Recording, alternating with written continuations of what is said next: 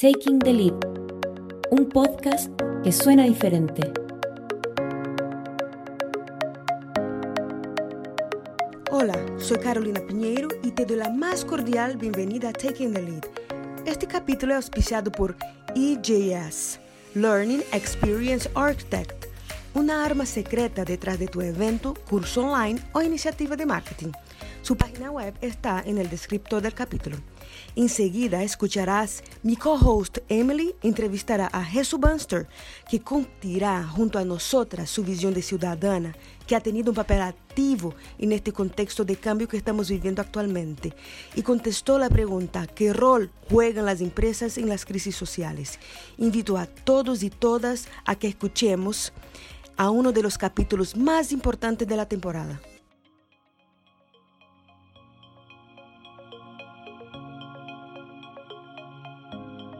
Ok, Jesús Bunster, bienvenido a un nuevo episodio de Taking the Lead. Muchas gracias por estar con nosotros. Hola Emily, muchas gracias a ustedes por invitarme. bueno, vamos a empezar con la misma pregunta que preguntamos a todos los invitados, que es, ¿qué rol juegan las empresas en las crisis sociales? Eh, mira, la verdad es que creo que debieran jugar un rol súper crucial. Eh, eh, es más, creo que si las empresas funcionaran como debiesen y jugaran un rol activo en las vidas y los bienestares de sus trabajadores, quizás no habríamos llegado a este tipo de crisis sociales. Em, que finalmente es una crisis en la que las personas están principalmente pidiendo dignidad, ¿cachai? que no tienen eh, no tienen porque las empresas solo han buscado enriquecerse, ¿cachai?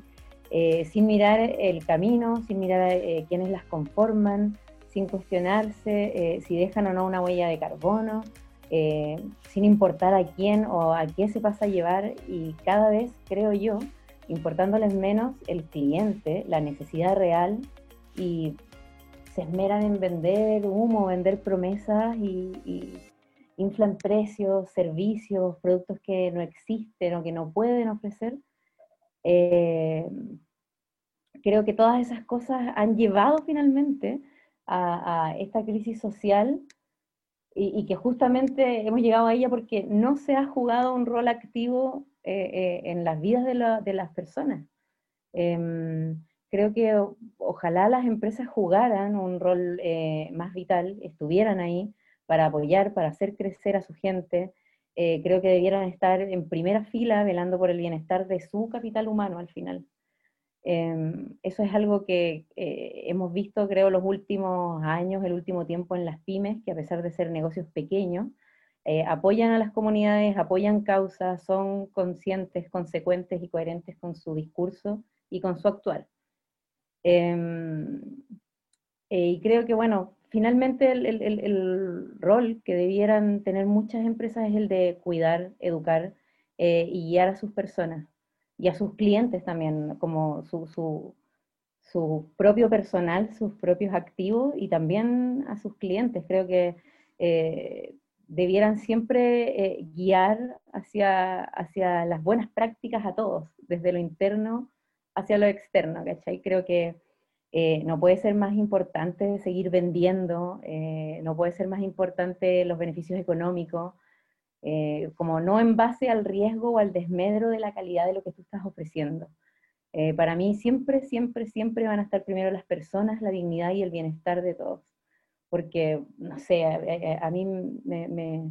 ¿qué, te, ¿qué, te, parece a ti? Ponte tú, no sé, que en medio de una emergencia, de una crisis, de una pandemia, las empresas suban sus valores, las farmacéuticas, que se suba el precio del agua cuando escasea, em, que se encarezca la vida de las personas. A mí, a mí me parece que finalmente eso es bastante mezquino y se sale de, de todos los roles que debiesen cumplir las empresas dentro de una crisis.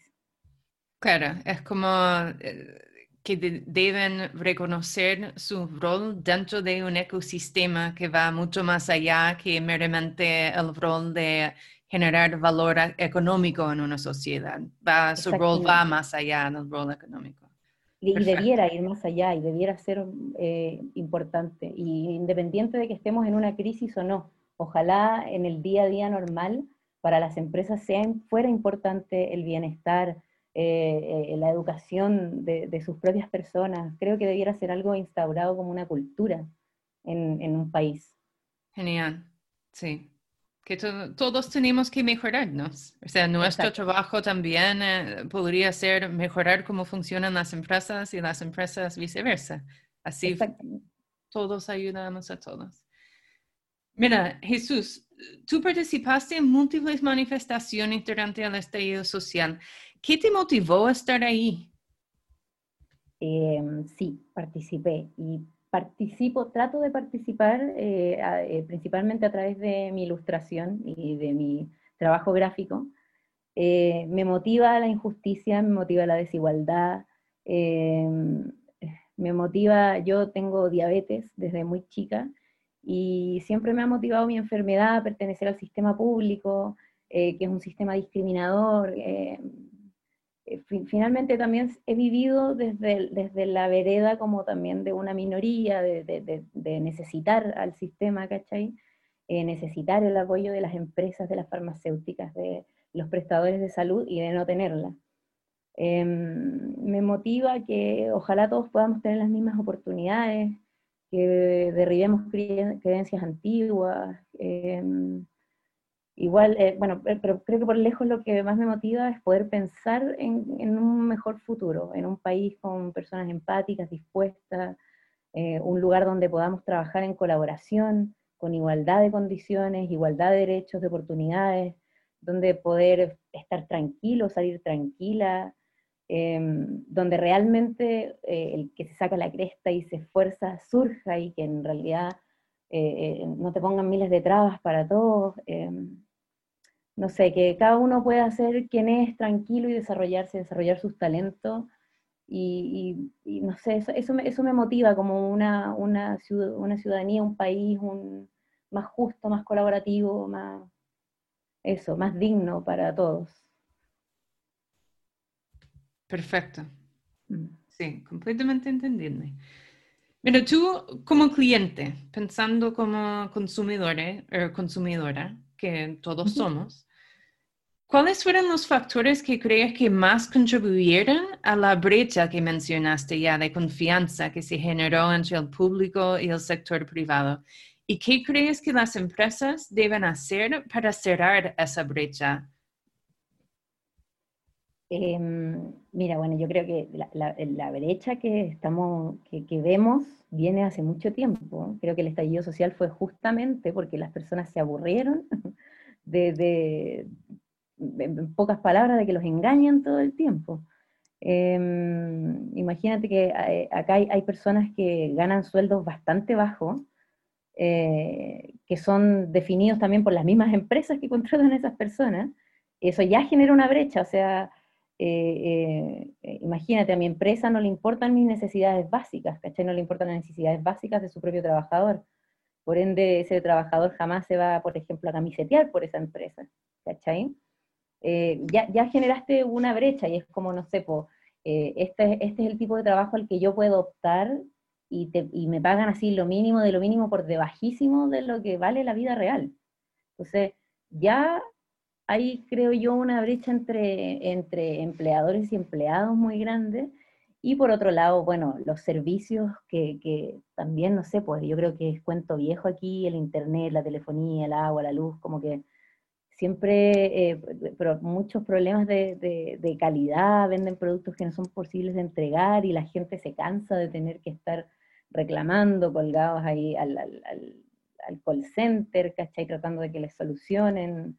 Eh, hoy día lo hemos visto con, las empresas de Internet, ahora que todas las, todos tenemos que trabajar desde la casa, eh, desde el online, y se ha visto, pero en su más vergonzosa eh, performance, las empresas prestadoras de Internet. Eh, las farmacéuticas, ponte tú también, hace mucho tiempo que la gente dejó de confiar porque hay una colusión tremenda, ha habido, bueno, es cuento viejo, no, no tengo que repetir yo, pues el confort, los pollos, la leche, la farmacéutica.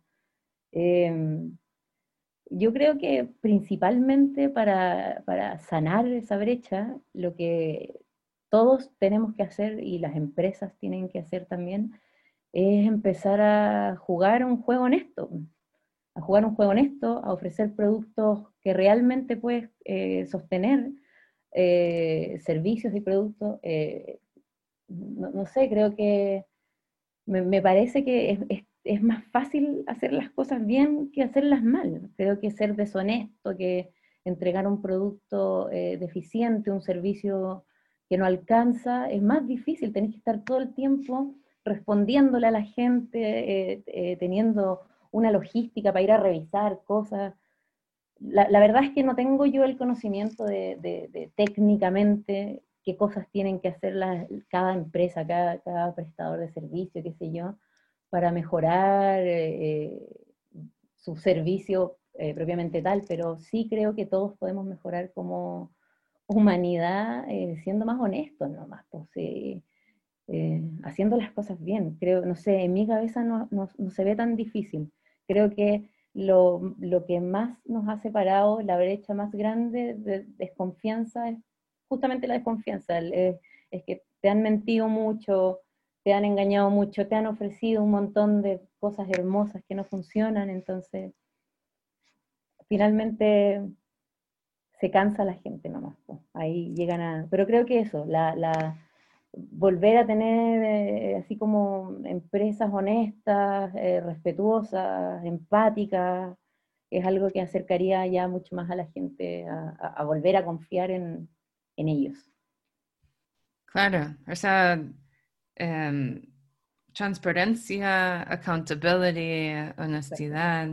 Sí, I mean, todo, todo esos son conceptos que em, que han ido surgiendo mucho a través de este proyecto y desde distintos lados. O sea, hablas con un super experto en ventas y te está diciendo lo mismo. Hablas con alguien que es experto en liderazgo digital y está diciendo lo mismo. O sea, es como la situación se, se ha vuelto algo complejo, pero lo que está en el fondo de un problema son cosas muy básicas.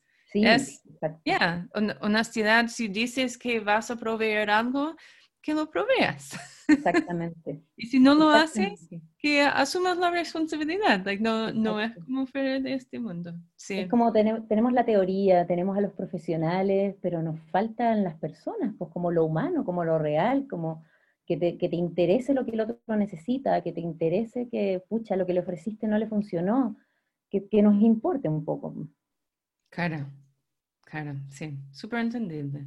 Mm. Mira, dado las crisis sociales que estamos viviendo ahora, tanto por el lado de los múltiples estallidos que se han vivido en el mundo en los últimos años, eh, y también la pandemia, ¿qué tipo de reacción por parte de las empresas esperarías, tanto a nivel de cliente como a nivel de colaborador?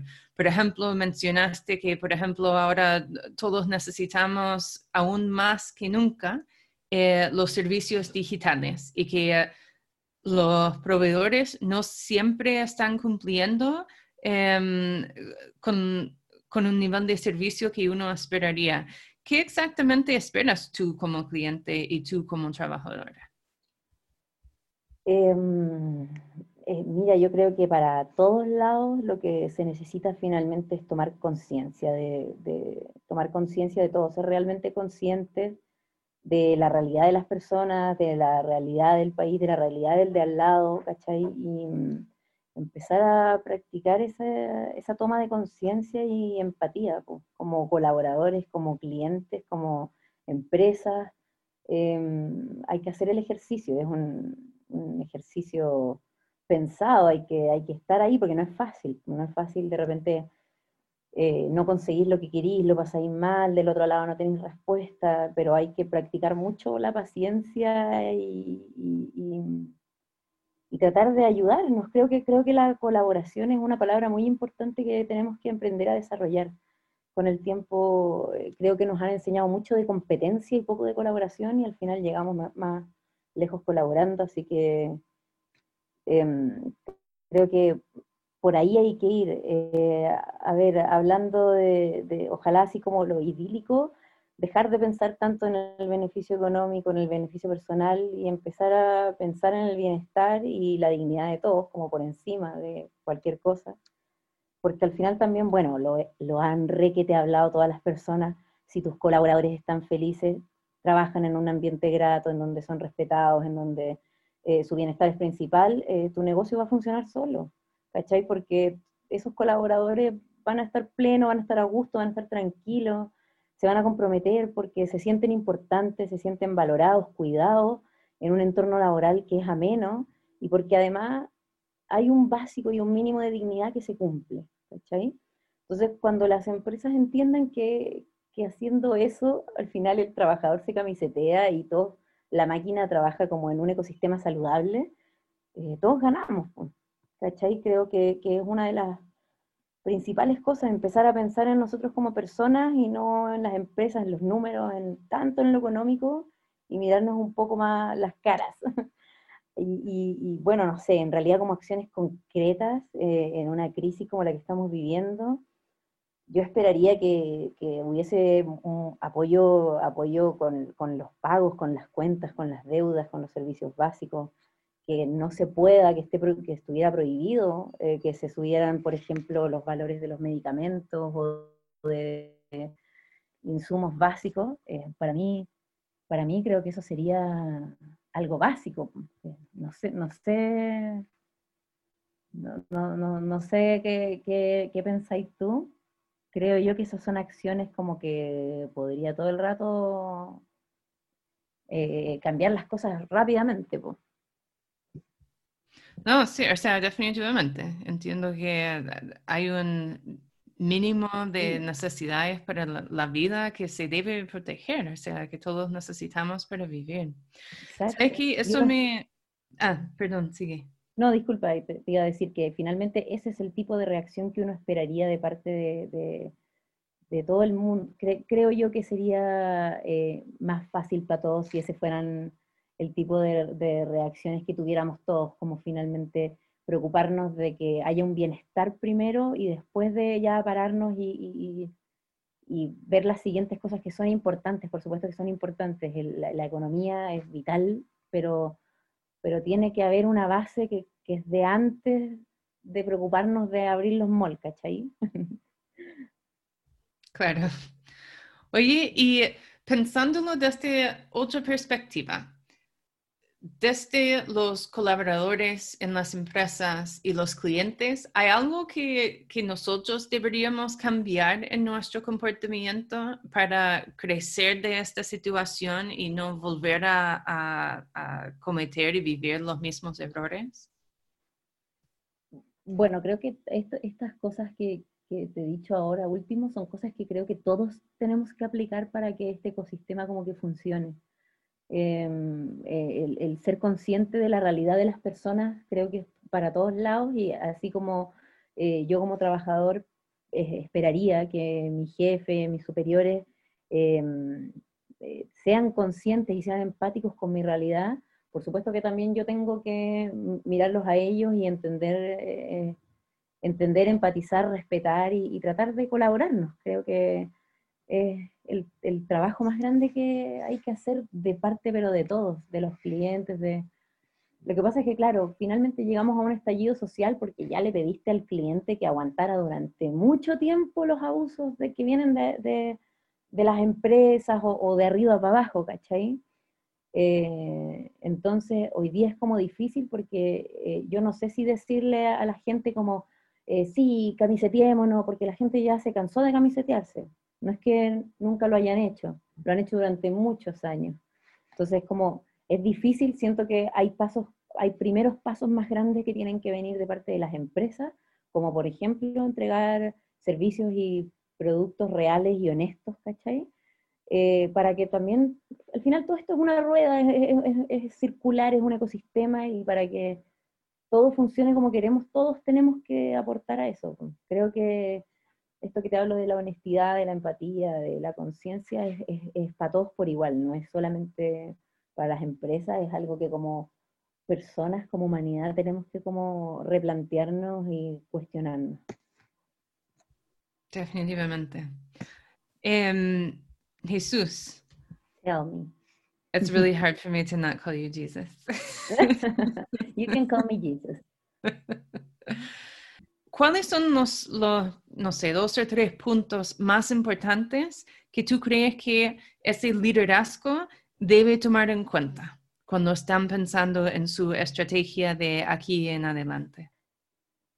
Um, pienso principalmente que lo, los puntos a considerar de aquí en adelante eh, em, tienen totalmente que ver con el bienestar de, las personas. O sea, ojalá que los líderes ahora, de ahora en más escuchen mucho más a sus personas, estén preocupados de sus personas porque son sus principales activos. Ellos, ellos si, si tus trabajadores están mal, tu empresa va a estar mal. Si tus colaboradores no están contentos, felices y plenos, eso se va a ver reflejado en tus resultados.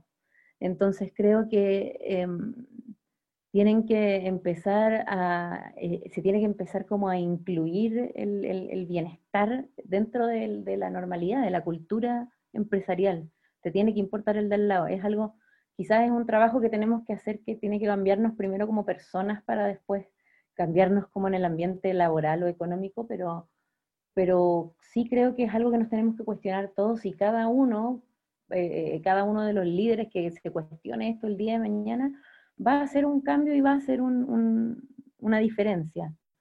Em, creo que lo otro también eh, importante es em, darte cuenta de quiénes son tus eh, trabajadores y tus colaboradores, eh, darte cuenta de qué talentos tienen, de, qué, de qué habilidades tienen fuera de las habilidades que diga en su cartón universitario o en su currículum, em, ¿Qué tipo de personas tengo yo al lado con las que puedo contar que tienen distintas habilidades y que pueden sorprenderte y finalmente eh, eh, levantar eh, lo que estás armando de una manera que no te imaginabas, ¿cachai? Porque estamos, llevamos como una, una, forma muy cuadrada y muy, muy estricta de, tú estudiaste esto, así que te encargas de esto y haces esto y este es tu lugar en esta empresa y, probablemente es medio difícil que te muevas a un área que no es la tuya porque no tienes ese cartón universitario, entonces de repente creo que la apertura de mente y de, de buscar personas integrales más allá de sus cartones o de, lo, de sus profesiones es algo eh, que creo que los, que los líderes del futuro que lo hagan van a tener en sus líneas a los mejores talentos al final. Y mm, a ver, como tercero, quizás podría decirte que mm, creo que los líderes del futuro tienen que ser personas que eh, piensen en, un todo, o sea, no puede ser que, que, mm, nos que se vayan por líneas tan, tan, tan cerradas o que finalmente solo quieran buscar el beneficio económico de la empresa. Creo que el líder del futuro va a ser una persona que pueda... Em, combinar como el, el, éxito de la empresa, del negocio, de la idea, junto con ser una buena persona, junto con eh, ayudar al medio ambiente, con ayudar al prójimo, con eh, tratar de llevar una vida más saludable, más sana, relaciones más saludables y más sanas. Eh, eso, eso creo yo que son puntos importantes. Lógico.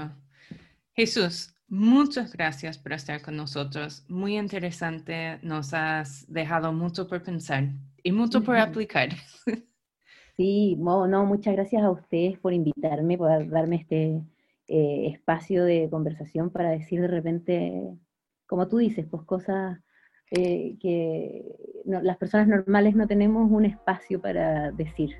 Así que te agradezco mucho, espero que se haya entendido perfectamente lo que quise decir y que finalmente creo que es un trabajo que todos tenemos que hacer de cara a qué queremos para el futuro, pues si esta pandemia también a todos nos ha chocado y nos ha, nos ha tocado de sorpresa y nos hace cuestionarnos qué queremos para, para lo que se viene después, pues cuando podamos volver más o menos a una siguiente normalidad, qué es lo que queremos, qué, qué, qué, tipo de mundo queremos, qué tipo de empresas, de personas. Así que eso, gracias a ustedes por darme este espacio. Awesome. Thanks. Bye. Bye.